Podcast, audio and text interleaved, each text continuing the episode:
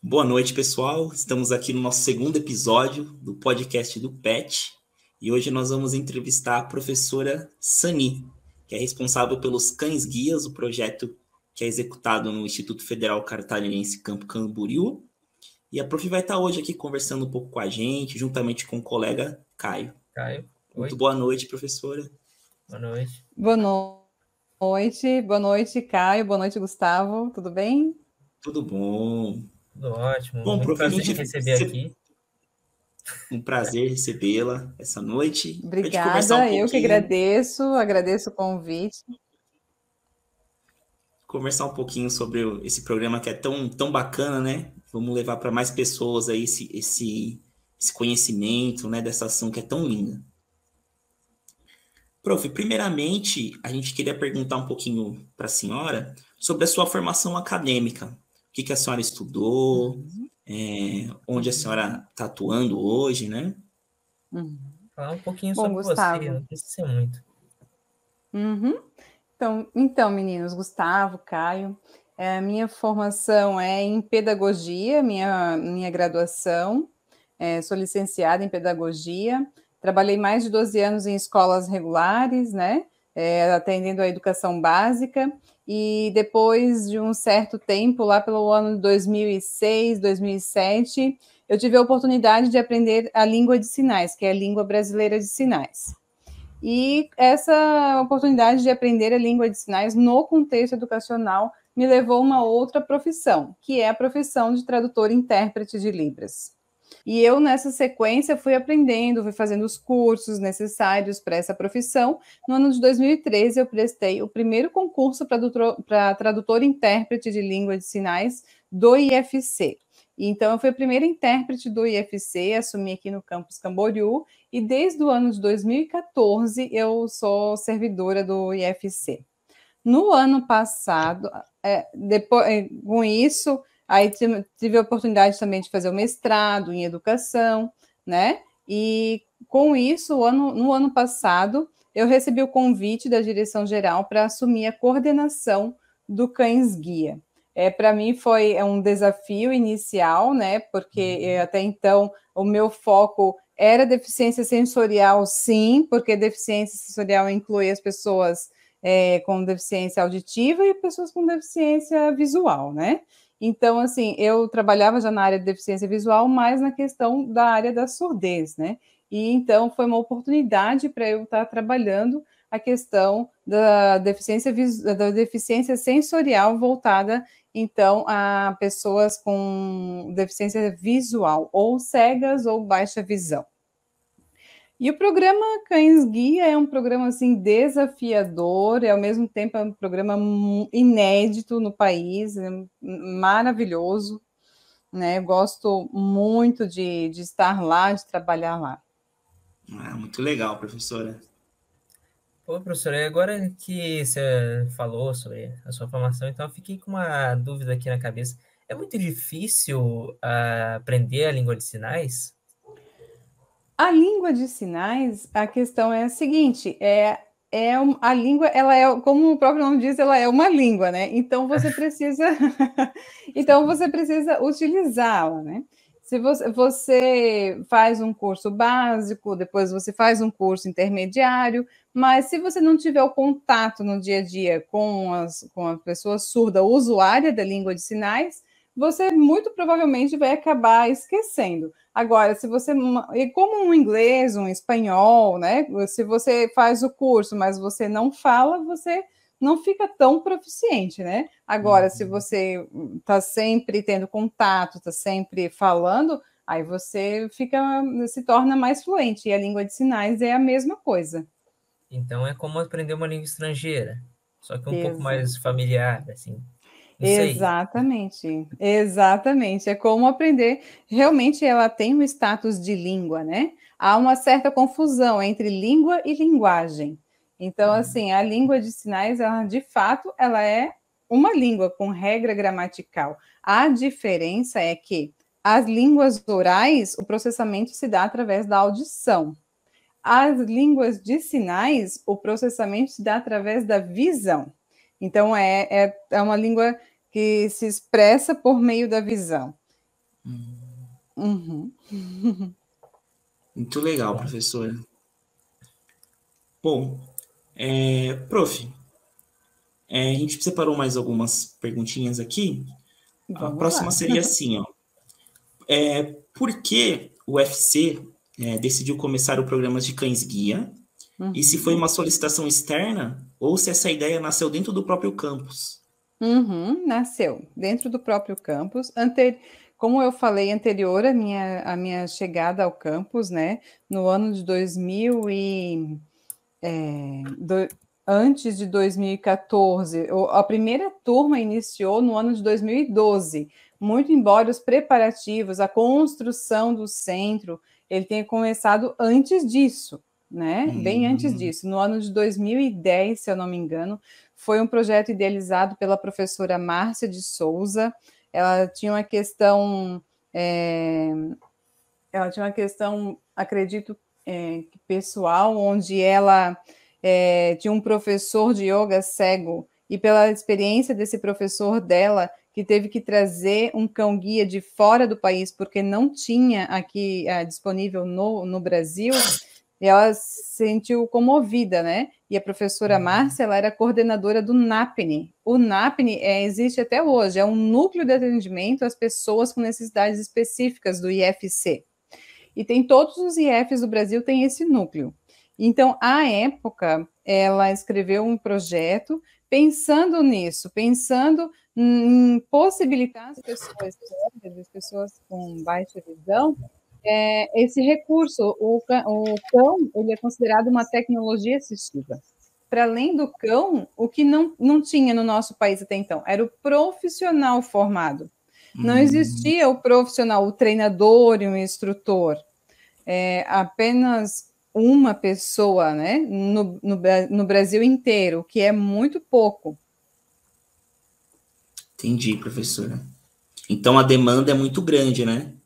Sim. É um cão guia, né?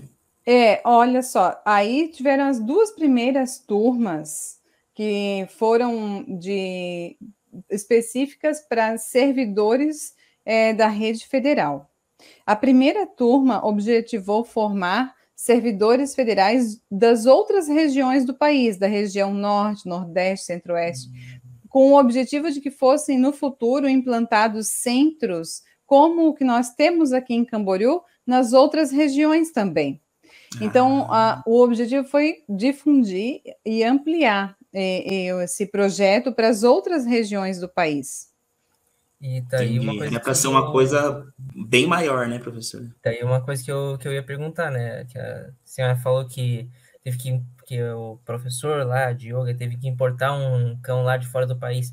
Então, assim, aqui na região, aqui do Vale, a gente vê com uma certa frequência os, os cães irem em treinamento, que a gente vai falar mais para frente, andando pela cidade, né, com seus uhum. tutores. É, uhum. E daí, assim, se uma pessoa, por exemplo, de outro estado precisa, exporta o cachorro, assim por assim dizer, pega ele, bota no avião e vai. É assim, Caio, ó. É, então, desde que iniciou uh, e começaram a ficar, o prazo de formar um cão, vamos dizer assim, né? É de uhum. dois anos, pelo menos. Então, quando a primeira turma de treinadores se formou, também se formou a primeira turma de cães, que foi um que foi paralelo, né?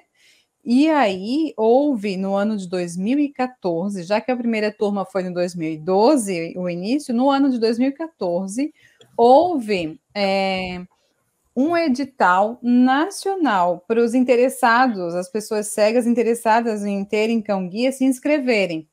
E aí é, foi o atendimento foi por região. No caso, nós somos localizados na região sul, nós atendemos a região sul. Hum, Isso, exatamente, é, exatamente. Só que aí são processos que vão ocorrendo, que vão acontecendo. Hoje, depois do 2014, 2018, houve também chamada, né, é, nacional e regional. Hoje nós temos um edital regional de fluxo contínuo, onde a pessoa interessada em ter um cão guia, ela se inscreve. E esse ano, de forma inédita, nós tivemos uma parceria com a Secretaria Nacional dos Esportes de Alto Rendimento, que na pessoa do senhor Bruno, que ele veio até o nosso campus, visitou o nosso campus, ficou muito interessado pelo projeto, e aí então, é, de forma inédita, foi feita uma parceria com a SNEAR, que é essa Secretaria do Esporte, onde atletas paralímpicos com deficiência visual podem se inscrever, puderam, né? Porque houve também um prazo de inscrição, eles puderam se inscrever para receberem cão guia. É, ou nós tivemos, já temos quatro atletas que receberam cães guia. Ah, muito legal, hein, professor? E de outros estados, inclusive. Nós tivemos uhum. atletas de, nós tivemos atleta de São Paulo, nós tivemos atletas de Brasília, tivemos atletas do, do, do Paraná, do, de Curitiba, São José dos Pinhais, que receberam cão guia. Muito legal, muito legal. Abrem muitas oportunidades para essas pessoas, né? Novos horizontes, outras perspe é. perspectivas de vida, né? Então, o, o centro aqui de, de Camboriú, é, por enquanto, é o único ou tem outros que já foram fundados nesse meio tempo? Eu só queria uhum. esclarecer o seguinte, que nós estamos falando do, do, do programa Cães Guia a nível né, de forma pública, né? Existem uhum. também é, escolas de cães guia é, particulares, ONGs, né? Existem ONGs, existem entidades filantrópicas, é, outras no, no país, né? Existem outras instituições, mas pública, federal, nós, somos nós, e também tem lá em Goiás, no IF é, goiano, no campus de Urutaí, também tem. Agora, hum. uma, uma, agora, um centro de treinamento que forma o ser humano, aí somos somente nós no país no momento. Ah, muito bom. As ah, outras escolas formam os cães. Olha né? a responsabilidade, né? É, exatamente. sendo que forma os profissionais de treinamento. Exatamente, exatamente. E Professora. É... Ah, desculpa, só, só, Não, só pode, pode falar, pode falar. É, é assim, vou fazer uma pergunta quase idiota. A quantidade de profissionais que vocês formam é de perto o suficiente? Não, passa longe do que é o suficiente, né? é importante dizer que essa profissão no Brasil ela ainda não é regulamentada. Está se hum, trabalhando para que... professora. A de vocês também não, né, meninos? E olha que a de vocês já tem formado muito mais pessoas e também é, e a de vocês é uma área assim é, emergente, em constante crescimento, né? Então, um crescimento gigantesco cada vez mais necessário, né, os profissionais da área de vocês, e logo, com certeza, ela será reconhecida, né? Okay, Mas assim, ó... Contextualizando Mas... para a galera que está ouvindo, é, a gente é da área de TI, né? a área está aí desde a Segunda Guerra e estamos aí sem regulamentação. tá na batalha ainda, né? Está aí desde a Segunda Guerra e o, o povo continua na batalha, né, Caio? Mas voltando aos profissionais é, não, não. tanto é que nós estamos na terceira turma apenas formando, né? É, nós tivemos as duas primeiras turmas que foram para servidores federais, e essa terceira turma foi a primeira turma aberta para a comunidade, né? Para a comunidade externa. E com vistas à pandemia e também por outras questões, nós, de nove, de nove ingressantes, três são formandos. Então, nós temos três formandos atualmente. Uhum. Legal, nós temos previsão de abertura de um novo curso no segundo semestre do ano que vem. Ah, legal. Aí, para quem estiver assistindo e tiver interesse, ó, uma boa oportunidade. Exatamente. Professora, perguntando um pouquinho mais especificamente dos cãezinhos, né? Uhum. É, é é preciso ser uma raça específica de, de cachorro para receber esse treinamento? E por quanto tempo? De forma sucinta, assim, como que funciona o treinamento do cachorrinho até ele chegar ao nível de se tornar um guia, né? Será que nós podíamos ter um pincher com guia? a raça que nós trabalhamos aqui no centro é o labrador, ou atualmente. No início foi também trabalhado com o golden, né?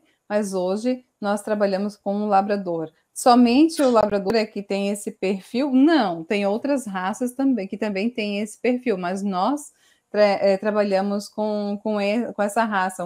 em geral, o labrador é um cão dócil, né? Ele, ele é um cão de estatura média, média alta, mas ele é, mas ele, em geral, é um cão mais calmo, mais tranquilo, que tem um perfil para se tornar guia.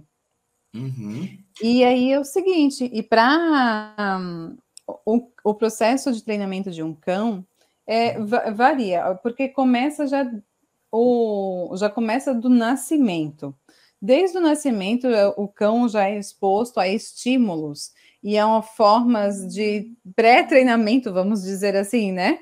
É, é, para até chegar na fase de treinamento. Mas para isso é um processo que demora de 13 a 15 meses e que nós contamos muito com a ajuda de famílias voluntárias, que são as famílias que nós chamamos de famílias socializadoras. Quando o cãozinho, quando nasce, é filhotinho, e depois tem o desmame, ele, que ele já não mama mais na, na matriz, na mãezinha dele, então ele é encaminhado para essas famílias, uns de quatro a seis meses, né? E aí ele fica com a família por um período de 13 a 15 meses. A família, ela é responsável de introduzir o cão na sociedade. Com ela que leva o cão para passear, leva o cão para o trabalho. Se vai na academia, vai o cãozinho vai junto. Se vai passear no shopping, o cãozinho vai junto. Se vai passear na praia, o cãozinho vai junto e também introduz alguns pequenos pontos ali de treinamento, né? Como levar o cão ao banheiro, é, como fazer o cão sentar antes de comer. É, são algumas ah, noções que o cão vai tendo. Depois uhum. desse período, daí sim, ele, o cão já vai estar maduro, vamos dizer assim, né? Ele volta para o centro de treinamento e aí ele recebe as técnicas de treinamento de cão mesmo. As técnicas de treinamento daí ele recebe depois desse período. E com do, de dois anos a dois anos e meio, o cão vai se tornar graduado para ser entregue para formar uma dupla com uma pessoa cega. Só que tem o seguinte, meninos, nem todos os cãezinhos que são treinados, eles se tornam guia. Hum. Tem... O que acontece com eles quando eles não se tornam guia? É, não, não tira nota boa, né, professor? É, não, quando eles não tiram nota boa. ah, nós temos cães, por exemplo, que o perfil dele é muito agitado. E para ser um cão uhum. guia, não pode ser agitado, tem que ser um cão calminho, tranquilo, que não late, né? Que não tenha problema com cães, que seja um, um cão que tenha aprendido todas as técnicas, que não tenha distração, né? Com um perfil bem tranquilo. Agora, é, é na, às vezes é da natureza do cão ser um cão agitado, ser um cão mais, né? Então esse cão, hoje o que nós fazemos hoje? Esse cão, ele é ele é, é designado para doação. Quem tem preferência de ficar com o cão? A família que fez a socialização. Muito embora, de forma inédita também esse ano, nós abrimos um edital de doação para instituições que tenham interesse em receber cães, instituições que trabalhem com cães. Como, por exemplo, nós abrimos um edital e teve o Corpo de Bombeiros lá de Sergipe que se interessou por um dos cães nossos. É um cão que não tem perfil para seguir, que ele foi desligado do programa, mas que ele tem perfil para ser um cão de busca, um cão de, de faro. Hum. Nós não treinamos os cães para esse fim. Uhum. Mas nós percebemos que o cão tem esse feeling, né? Então, nós designamos para que, se a instituição quiser, possa dar continuidade nesse outro foco, nesse outro treinamento. Eu não sabia que o, que o cão assim, a, a, adulto né, podia ser treinado para outra coisa. É. Mas, se eles estão se eles estão aceitando, né, significa que dá. Exatamente. Nós já tivemos uma outra experiência hum, no ano passado, que teve um cão que não, não tinha perfil para guia, e ele foi designado para o Corpo de Bombeiros Voluntários de Lontras, aqui em Santa Catarina. E Olha ele foi, e ele, e ele fez o treinamento para busca e salvamento.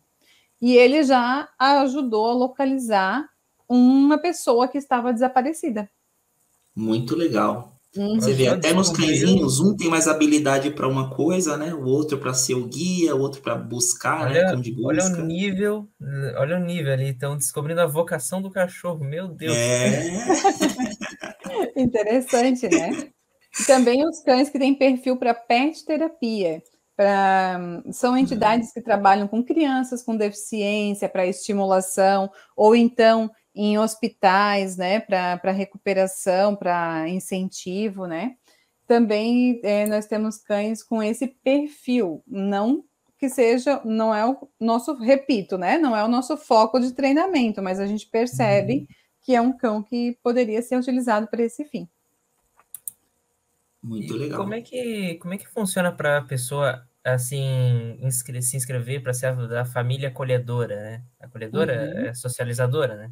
Isso, nós temos as duas, Caio. Nós temos a família socializadora e a família acolhedora. A família socializadora que vai ficar com os filhotes, que vai ajudar nesse processo aí de amadurecimento do, do filhote, né? E a família acolhedora é a família que vai ficar com o cão por um determinado período ou que vai ficar com as nossas matrizes e os nossos padreadores. Então, é a família que acolhe o cão e fica com o cão, né? Fica com o cão por tempo indeterminado, né? Uhum. E para se inscrever, é pelo nosso site, né? Tem, tem o nosso o nosso endereço ou então pode vir nos fazer uma visita presencialmente. Nós apresentamos todo o centro e apresentamos todo, todo o projeto para a família que tem interesse em ser socializadora ou, ou acolhedora. Se vocês tiverem o... interesse. Ah, nós vamos. Eu, particularmente, ainda não conheci, mas tenho muita vontade de conhecer. Vamos deixar o, o site aí do, do centro de treinamento aqui na descrição do vídeo, tá bom? Isso, para quem tiver curiosidade. Prof, é você comentou sobre o centro, né, dos cães guias. É, aí a gente fez uma pesquisa ali no site do IFC, a gente viu as estruturas que tem ali do centro, né? Tem um centro de conveniência, um centro administrativo, uma clínica veterinária, uhum. dois canis, uma parte uhum. de isolamento, um posto de uhum. vigilância. É, essa estrutura hoje, ela é suficiente para atender a demanda que vocês têm?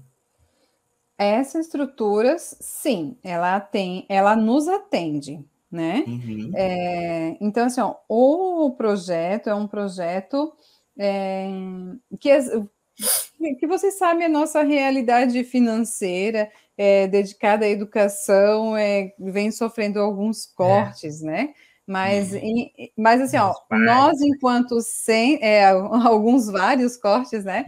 No entanto, nós, enquanto centro, nós temos tido algumas parcerias aí, como aquela própria com a SNEAR, por exemplo, outra parceria com a Secretaria Nacional da Pessoa com Deficiência, e nós temos recebido algumas transferências de valores para o centro, né? Então, assim, a nossa grande questão não é nem com a nossa estrutura física, mas sim a, a financeira, né? Então, assim, uhum. hoje ela nos atende sim, e, e nos atende para podermos formar é, até nove profissionais e, e podemos manter uma média de 30 a 40 cães no nosso plantel. E falando nisso, meninos, só queria comentar com vocês de que nós já entregamos, nesses 10 anos de, de centro, né? Nós já entregamos 39 cães, já formamos 39 duplas, o que é um número bem considerável a nível de Brasil. É, há uma pesquisa que diz que são em média de 120 a 150 cães é, trabalhando no Brasil. Então, desse, desse total, 39 são duplas formadas por nós. Nossa, muito legal, hein? Legal mesmo, uhum. professora.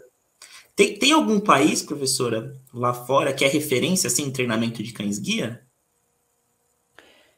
Sim, tem, tem, tem sim. Tem, tem um país, é, o próprio, próprio Estados Unidos é, é referência, mas também tem a Austrália. Ah, nunca teve alguma parceria assim, internacional, alguma coisa? O que é, existe? Existe. Existe a Federação Internacional, é, é, a Federação Internacional de Treinamento de, de Cães, que a gente que é chamada IGDF, e essa federação, ela é, realmente ela é uma federação internacional onde tem escolas internacionais que fazem parte.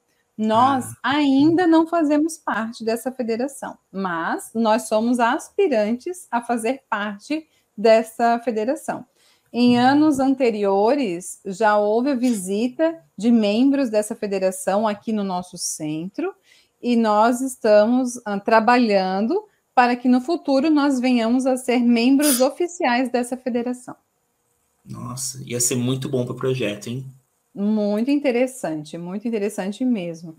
É uma visibilidade. Eu posso que ia ser até mais fácil de obter um recurso internacional aí que Assim, é... qualquer esmolinho que vem da Europa para nós é fortuna, né? Então. É, é, verdade, é. Não, realmente é muito interessante. É, há muito interesse da instituição em sermos federados a, ao IGDF, que nós chamamos, né? Nós temos muito, nossa, é de nosso total interesse sermos membros dessa federação. Professora, com uma curiosidade assim, falou que formou quantos? É 39 duplas, né? Duplas. Uhum. Isso. E quanto tempo, assim, leva dois anos para treinar o, o cão? E quanto tempo ele pode atuar como guia? O cão, ele trabalha, em média, de seis a oito ou nove anos dependendo do dependendo muito do cão, das, das características do cão, né? E depois disso, aí o cão é aposentado. Uhum. E aí, quando ele é aposentado, o, a pessoa cega ou com ou baixa visão que tenha sido usuário desse cão, essa, essa pessoa ela tem o direito de adotar esse cão e de ficar com o cão para si, porque é um vínculo de muitos anos, né? Ah, claro. que, é estabelecido. Aí a pessoa tem. companheiro tem... mesmo, né? Exatamente. E também essa pessoa ela tem o direito, assim, ó, porque com, a, com os editais nós temos uma lista de espera para uhum. de pessoas interessadas. E como a pessoa, se a pessoa é um ex-usuário de cão guia, que seu cão se aposentou, essa pessoa ela tem preferência em receber um cão, ela tem prioridade, uhum. né, na hora de receber um outro cão, um futuro cão, se for do interesse da pessoa, né? Entendi. Uhum. Professora, a senhora comentou do, do edital, né? Queria pedir para a senhora, por gentileza, para o pessoal que está assistindo, que ficou interessado, detalhar como é que funciona esse processo para o pessoal que tem interesse em adotar um cão guia. Se ele tem que ir no site, como, como é que faz? É, os, é... os requisitos ali, né? Os requisitos. Não, é, porque assim, como é um, um é, é, um, querendo ou não, um cão profissional, né? Não deve ser só, ah, beleza, eu quero e traz para cá. Uhum. com uhum. certeza tem algum pré-requisito, né? É assim, meninos, ó. A parte burocrática, a parte administrativa de inscrição, hoje nós temos o edital de fluxo contínuo, que é um cadastro regional, que a pessoa com deficiência visual é, dos três estados do sul do, do país, é, Rio Grande do Sul, Santa Catarina e Paraná, podem se inscrever, né? Aí, feita a inscrição, ó, obviamente, né? A pessoa é, precisa é, comprovar a cegueira ou a baixa visão, né? É, uhum. Tem ali a, a, tem que se enquadrar dentro do que diz a lei, dentro do que diz a legislação, né? Para ela poder receber o cão. Mas aí ela fica inscrita. Não necessariamente nós poderemos é, oportunizar que ela venha ter o cão.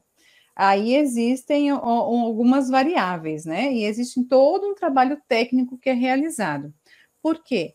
a pessoa e o cão, eles têm perfis.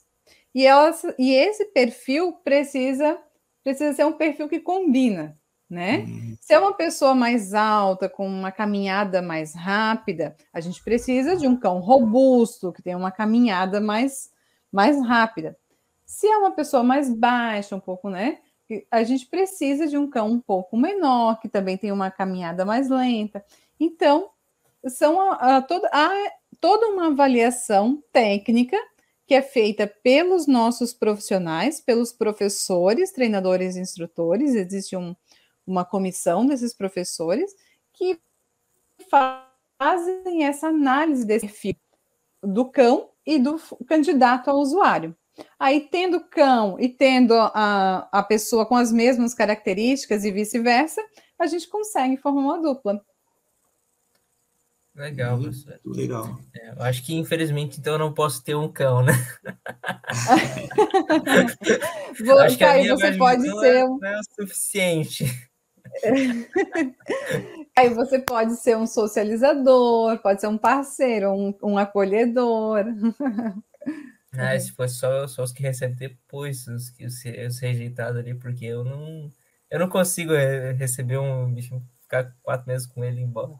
Mas meus parabéns para quem consegue, mas para mim não dá. Você sabe que é, quando a gente é, divulga o, o, o projeto, que a gente fala da importância, então, as pessoas geralmente elas falam isso, ah, mas porque depois eu vou me apegar ao cão e vou ter que devolver, né? É o que a gente mais ouve, é isso. Mas assim, é, por um, a gente tem que pensar que é por um bem maior, né? Para poder uhum. proporcionar qualidade de vida para as pessoas com deficiência visual, né? Para que elas tenham é, mais tranquilidade, né, no direito de ir e vir. E também não é só a questão da mobilidade, também tem a questão afetiva, emocional, né? Todo um contexto como um todo, né? Que a gente vai estar favorecendo a pessoa que precisa, né? Com certeza. gente que tá, você, por quatro meses, você vai poder levar o cachorro para o restaurante, para o cinema. É que assim, o cachorro né, ele tem aquele colete, quando ele tá, ele, que ele é usado, né? Uhum. É assim, quando ele tá com colete, eu sei que ele é treinado para ficar ali é. e seguir o treinamento. Quando ele não tá, ele é um cachorro normal. Né? Exatamente. Né? Quando ele tá com colete, ele tem permissão de andar por tudo, né? Exatamente. E quando ele está com colete, ele está em trabalho, né? Uhum. Aí a gente sempre orienta e solicita que ninguém é, acaricie, ninguém né, passe a mão uhum. no cão, é, para que ele não, não, não tenha nenhuma distração, né? E aí, quando ele está sem o colete, daí, daí o cão que pula, que brinca, né? Que, que extravasa. Meu Deus, o cachorro mais Que faz arte. Professora, um, mais uma pergunta. É, quanto à alimentação do, dos cãezinhos, é uma ração especial, uma ração comum? Que eu já ouvi falar que eles usam até grãos importados, né? Algumas coisas assim. Ah, hoje nós trabalhamos com uma ração de qualidade, né? Uma ração de primeira qualidade e não chega a ser importada, né? Mas é uma ração é, boa, né? É, e temos a ração própria para filhotes e a ração para adultos, né? E uhum. há, um, há, uma média diária de ração, né? Quando eles são filhotes, é, é, a alimentação é três vezes ao dia, e quando eles são adultos, é duas vezes ao dia. É, eu pergunto isso porque quando a pessoa recebe o cachorrinho, todas essas orientações, eu não sei se eles passam, provavelmente deve passar, né, por um treinamento de como alimentar, uhum, os sinais exato. mesmo, né, para o cachorro entendendo, né, o, cão, o cãozinho. Isso, exatamente, Gustavo. Inclusive, os, os custos, né? Da família socializadora, acolhedora, os custos são todos por, por conta do centro, né? Uhum. Tanto da hum. alimentação, ração, é, como é, medicamento, veterinário, é, banho, é tudo conosco. Todo o suporte para o cãozinho, né? O todo o suporte é, é, conosco, exatamente. Isso As pessoas é também me questionam. Oi?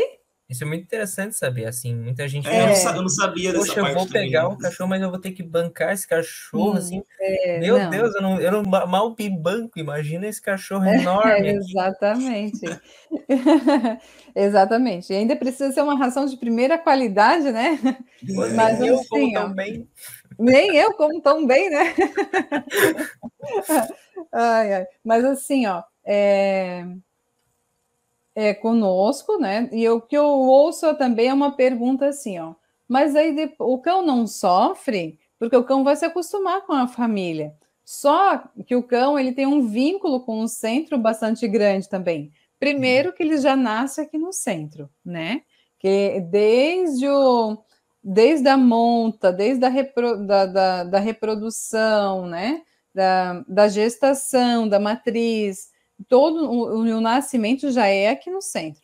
E depois disso, o cão tem visitas frequentes aqui conosco, né? Ele vem para o banho, ele vem para avaliação médica veterinária, ele vem para castração, ele então ele com frequência ele, ele tem contato conosco. Aí as pessoas perguntam, mas o cão não sofre, né? O cão não, ele, eles amam o centro, né? Então o cão se adapta muito bem. E, e quando o cão forma dupla com uma pessoa cega, é lindo de ver. Porque a primeira semana é a semana da, da adaptação entre, a, entre os dois, né? Entre a pessoa e o cão.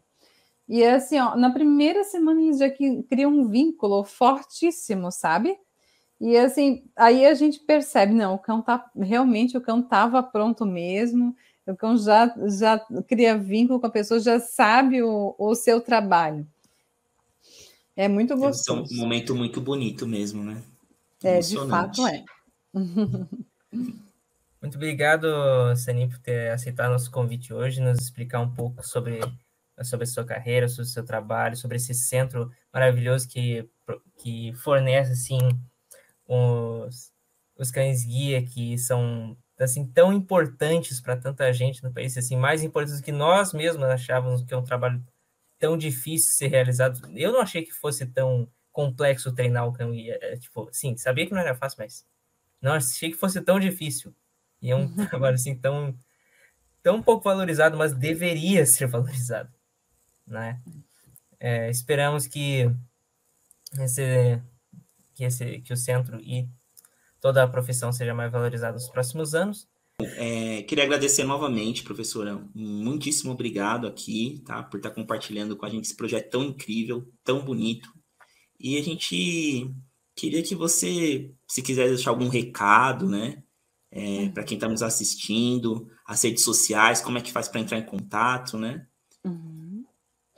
Então, meninos, é, Caio, Gustavo, eu também agradeço, agradeço muito o convite, a oportunidade. Nós precisamos realmente divulgar o centro, a gente precisa que mais pessoas conheçam, que mais pessoas tenham interesse em ser famílias acolhedoras, famílias socializadoras, ou em mesmo as próprias pessoas com deficiência visual que conheçam o nosso centro, né, que possam, quem sabe, ser futuros usuários dos nossos cães.